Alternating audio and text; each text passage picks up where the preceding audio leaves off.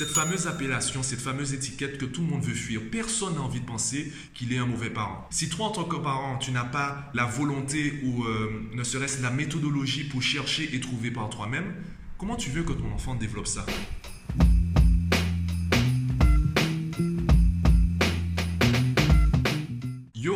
J'ai remarqué une chose dernièrement, une chose qui me dérange et j'aimerais en parler aujourd'hui dans une vidéo. Je fais partie des personnes qui créent du contenu concernant en fait la parentalité et c'est aussi vrai dans plusieurs secteurs d'activité, plusieurs domaines. Il y a de plus en plus de contenu pour euh, cibler les problèmes et apporter des solutions.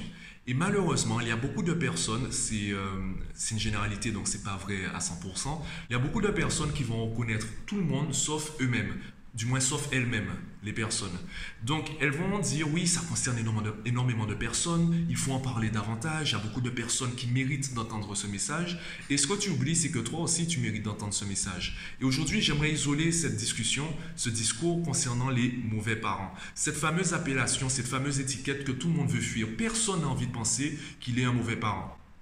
J'en doute que tu as envie de penser, tu as envie qu'on te dise que tu es un mauvais parent. Tu n'as pas envie qu'on le dise. Pourtant, en fait, s'il faut remettre les choses dans, leur contexte, ce n'est pas grave d'être mauvais parent parce que la vie, ce n'est pas une évaluation comme le bac, c'est un contrôle continu. il y a forcément des jours où tu seras bon, des jours où tu seras moins bon, des jours où tu seras mauvais. C'est vraiment en fait sur le long terme qu'on verra la différence. Tout se joue en fait sur des détails. Il y a un exemple que j'adore, c'est l'exemple de c'est l'exemple de l'avion. Si un avion dévie de sa trajectoire de, de ne serait-ce que 1%, eh bien, sur 10 km, vu la vitesse à laquelle les avions volent, sur 10 km, ça va pas vraiment se voir. Par contre, sur 10 000 km, la différence sera énorme. Pourtant, l'avion a juste dévié de 1%. Et le plus important, ce n'est pas vraiment que l'avion a dévié de 1%, c'est surtout qu'il n'est pas revenu à la bonne trajectoire. Il a gardé ce petit pourcentage de déviation. Et de la même façon, parce que là je parlais du problème, le fait de dévier de la trajectoire, de la même façon pour la solution, on ne peut pas revenir brutalement. Peut-être qu'avec ton enfant, tu as déjà essayé de changer d'approche, changer de méthode, et tu t'es dit mais en fait ça ne fonctionne pas. Tu as peut-être acheté un livre concernant les méthodes éducatives, tu as testé une méthode, ce n'est pas passé au bout d'une semaine, tu t'es dit ça ne fonctionne pas, ce livre c'est de la merde. Parlons franchement, tu t'es dit ce livre c'est de la merde. Sauf que si ton avion a dévié de 1%, de sa trajectoire, tu ne peux pas rebasculer comme cela. Non. Si tu as dévié de 1%, eh bien, redévie, dans le sens contraire évidemment, de 1%. Et laisse le temps faire les choses. Laisse la place au long terme. Visualise sur le long terme. Tu ne peux pas rebasculer comme ça. Ça va faire un choc trop grand. Et je vais te prendre un exemple. Ton enfant te donne peut-être l'impression qu'il n'aime pas l'école, peut-être qu'il te, donne l'impression qu'il n'aime pas travailler. Et même si tu penses avoir raison, même si tu as raison, tu as tort de le dire. Tu as tort de dire, surtout devant ton enfant, mon enfant n'aime pas travailler. Tu as tort de le dire pour deux raisons. La première, c'est que ce n'est pas travailler que ton enfant n'aime pas. C'est la perception qu'il a du travail qu'il n'aime pas. C'est la perception qu'il a de l'école. L'école n'est pas quelque chose de naturel. Ça ne fait pas partie de la nature. L'école, c'est une invention de l'être humain. Par contre, apprendre est naturel. Tous les enfants aiment apprendre. Et le goût que tu lui demandes d'avoir dans l'apprentissage scolaire, il l'a sous d'autres formes d'apprentissage. Les jeux vidéo sont une forme d'apprentissage. Les mangas, les livres, la télé aussi sont des formes d'apprentissage. Le problème, c'est que tu ne les connais pas, tu ne les maîtrises pas. Du coup, c'est ton enfant qui fait un peu tout et n'importe quoi, souvent n'importe quoi. Du coup, tu n'as pas l'impression qu'il apprend. Pourtant, les jeux vidéo en fait sont de très bonnes sources d'apprentissage concernant la persévérance, concernant le dépassement de soi, concernant également la gestion émotionnelle. Ton personnage meurt, c'est pas grave, tu recommences. Donc ton enfant va apprendre à surmonter l'échec à travers les jeux vidéo. Encore faut-il qu'il en prenne conscience. Encore faut-il que tu arrives à créer cette transition, ce passage, cette traduction du jeu vidéo à l'école. Et ça, c'est notre discussion et je l'ai déjà dit dans d'autres vidéos et podcasts, donc je t'invite à aller les regarder ou les écouter pour en savoir plus. Ça, c'était la première raison. La deuxième raison, c'est que quand tu dis mon enfant n'aime pas travailler, déjà tu apprends à connaître ton enfant. Ton enfant, ben, même s'il a 10 ans, ça fait à peine 10 ans qu'il est, sur, euh, qu'il est en vie et qu'il est sur la planète, et surtout qu'il est inclus dans cette société, qu'il est intégré dans la société. Donc toi, tu apprends encore à le connaître. Et surtout ton enfant, même s'il apprend à te connaître toi, il apprend aussi à se connaître. Donc, toi qui es une figure d'autorité pour lui, quand tu lui dis, ou quand tu dis devant lui, mon enfant n'aime pas apprendre, il se dit, mais en fait, c'est ça. Oui, ouais, voilà, je suis quelqu'un qui n'aime pas apprendre. Il va s'identifier à ce que tu vas dire de lui. Alors que toi, tu essaies d'observer sa façon de faire. Et finalement, c'est toi qui finis par l'influencer. Donc, même si tu as raison, et d'ailleurs c'est une question que je pose à tous les parents et même tous les enfants, tu préfères avoir raison ou obtenir ce que tu veux? Moi, je ne suis pas là pour savoir qui a raison et qui a tort. Moi, je suis là pour poser la question, on fait quoi?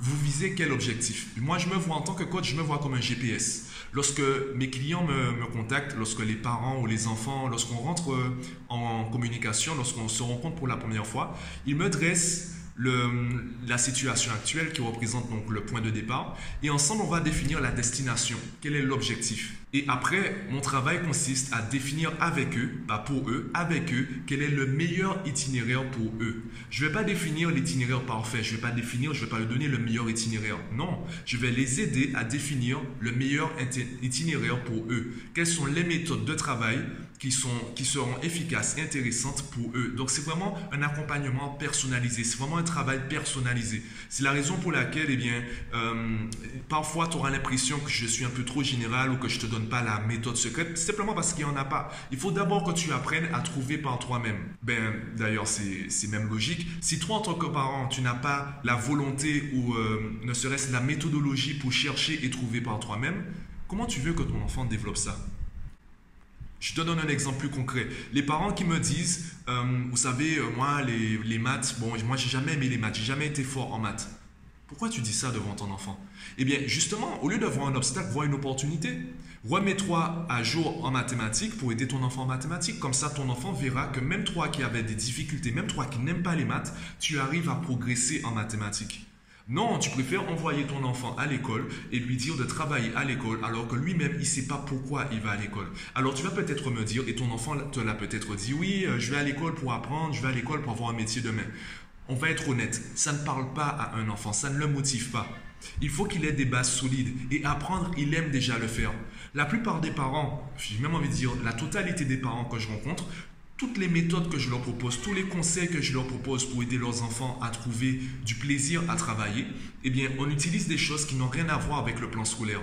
Je te donne un exemple. Allez, je te donne une méthode euh, que je balance à tous les parents, une méthode comme cela. Demande à ton enfant chaque semaine de t'écrire un petit paragraphe sur l'une de ses passions. Par exemple, euh, ça, fonctionne aussi avec les lycéens. Ton enfant te dit euh, Je veux devenir vétérinaire. Normalement, si tu veux devenir vétérinaire, c'est que tu aimes les animaux. Eh bien, au lieu de lui dire Pourquoi tu veux devenir vétérinaire demande-lui Tu sais quoi des animaux? Et chaque semaine, tu lui demandes, alors là, je te donne la version brute, hein, c'est beaucoup plus détaillé dans mes formations. Chaque semaine, tu lui demandes de t'écrire un article de 30 lignes sur un animal qu'il a découvert.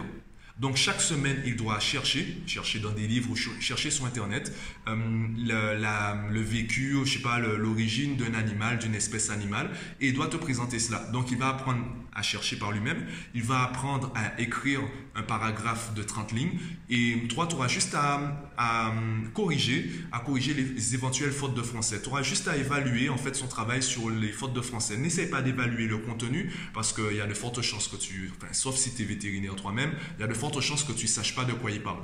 Simplement, tu verras qu'il arrive à travailler dans sa passion. Il arrive à travailler dans, dans quelque chose qu'il apprécie. Et tout ce qu'il va faire dans cette passion, dans cette activité, dans ce domaine qu'il apprécie, tu auras juste à lui dire, ben, fais pareil à l'école.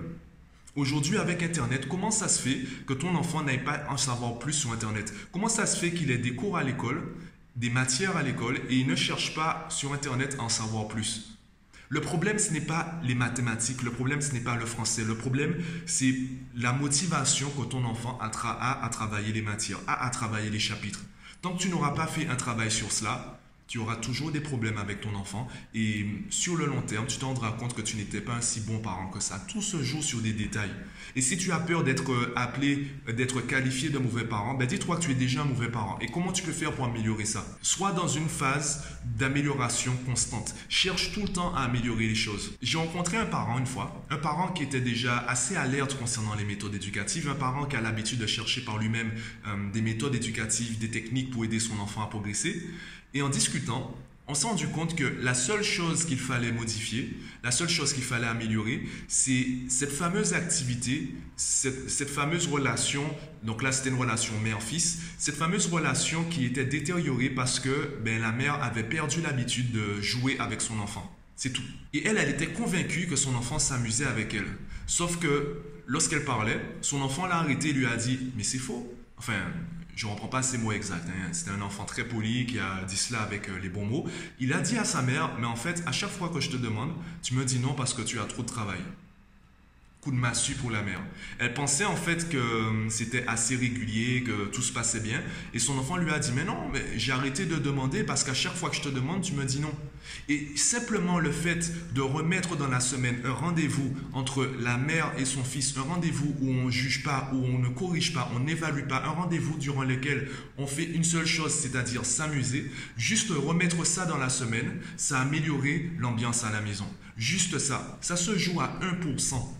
Tu as juste besoin de dévier ton avion de 1% pour revenir à la bonne trajectoire. La seule différence entre les bons parents et toi, ça se joue à une habitude, une activité à remettre en place. Et ça, tu ne le sauras pas tant que tu, tant que tu te voileras la face, tant que tu penseras que ton enfant, il a juste besoin d'un toit au-dessus de sa tête et de la nourriture sous la table. Rappelle-toi que ton enfant, il n'est pas simplement venu au monde. Ton enfant est né dans une société. Une société, ça a des codes. Et ces codes-là, on ne les connaît pas à la naissance. Ces codes-là, il faut les inculquer. L'école fait partie de la société. Elle ne fait pas partie de la nature. Apprendre fait partie de la nature. Il y a différentes façons d'apprendre. Il y a différentes méthodes d'apprentissage.